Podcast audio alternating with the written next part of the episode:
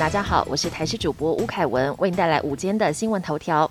告别五六月的梅雨季，今天正式进入夏季天气形态。一大早天气就相当炎热，气象局更针对了五个县市发布高温资讯。受到西南风沉降的影响，东南部地区有焚风发生的几率。今天台东县是高温橙色灯号，有三十八度极端高温出现的几率。花莲县纵谷、台北市、新北市盆地、宜兰县地区是高温黄色灯号。提醒民众外出要注意防晒，多补充水分。今天上午的行政院会预计通过性别工作平等法和就业保险法修法，内容包括夫妻双方可以一起请育婴假，育婴留职停薪的津贴也从六成薪提高到八成薪，产检假可以多两天，产检次数也从现行的十次提高到十四次。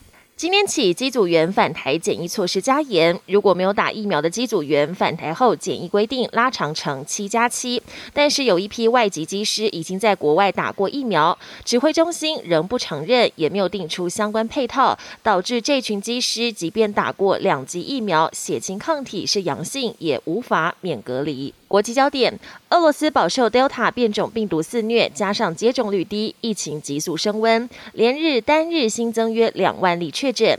六月三十号更通报新增六百六十九例死亡病例，连续两天创新高。眼看疫情严峻，民众接种疫苗意愿低，总统普廷首次宣布自己打的疫苗厂牌是国产的史普尼克 V，还强调效力比外国疫苗好，呼吁民众尽快接种。普廷也表示自己反对强制接种，但也坦言部分地方政府要求强制接种有其必要性。非洲联盟日前发布声明，抱怨欧盟疫苗护照不承认印度代工的 A Z 疫苗有违公平原则。对此，欧盟药品管理局表示，疫苗是生物制剂，生产过程中即使是一点点的不同，都可能导致成品的差异，因此不授权在欧盟使用。欧盟药管局强调，任何跟入境欧盟相关的决策不在他们的执掌范围。而印度代工的 A Z 疫苗跟 A Z 原厂使用的是相同技术，成本较为低廉。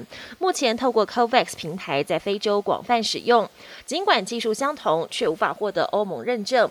世卫非洲区疫苗接种计划代表表示很遗憾，呼吁欧盟及各国不要差别待遇。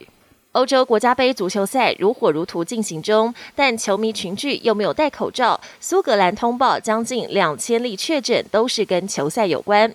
苏格兰代表队六月十八号在伦敦温布利球场对上英格兰。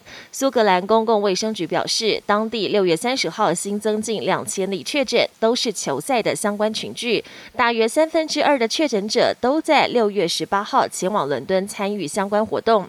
其中有将近四百人实际进入球场观赛。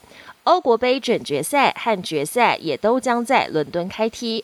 欧盟已经呼吁主办赛事的欧洲足总要考量疫情风险，三思而后行。本节新闻由台视新闻制作，感谢您的收听。更多内容请锁定台视各节新闻与台视新闻 YouTube 频道。